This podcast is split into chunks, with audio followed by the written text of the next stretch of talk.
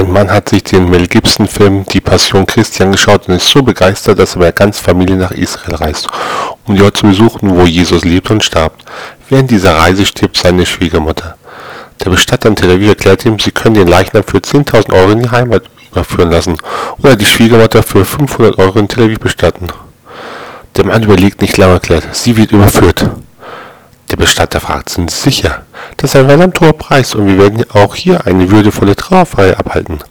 Darauf der Mann, hören Sie, vor 2000 Jahren wurde hier ein Mann beerdigt. Nach drei Tagen wieder auferstand. Das Risiko möchte ich nicht eingehen.